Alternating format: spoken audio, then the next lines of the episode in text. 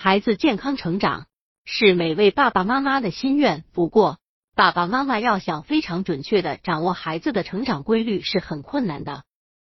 那么，孩子在成长的过程中到底有哪些不同的特征呢？百度搜索“慕课大巴”，下载更多早教资源。爸爸妈妈要知道孩子的成长速度。宝宝在出生的第一个五年里。他的成长速度和学习速度会让大家感到非常诧异。不过，每个孩子都有属于他自己的成长速度。在知道孩子成长的速度的情况下，爸爸妈妈要给予孩子一个比较适合的成长环境。孩子的成长速度有一定的共性，爸爸妈妈都很担心孩子的成长和发展，特别是在孩子遇到一些残疾或者是慢性疾病的时候。虽说每个孩子的成长速度是不一样的，不过孩子在成长的过程中可能会出现一定的共性。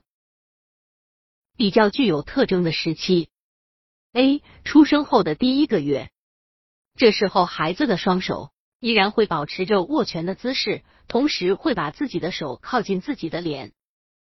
孩子现在的听觉已经非常敏锐了。孩子具有的听觉可以帮助他在不同的声音中辨别出爸爸妈妈的声音，就算是在孩子还没有出生的时候也是如此。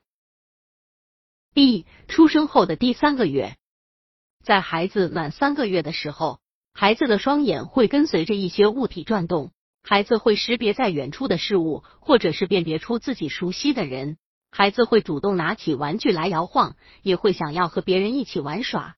在你不想让他玩耍的时候，他会哭泣；在听到爸爸妈妈的声音的时候，孩子会很开心。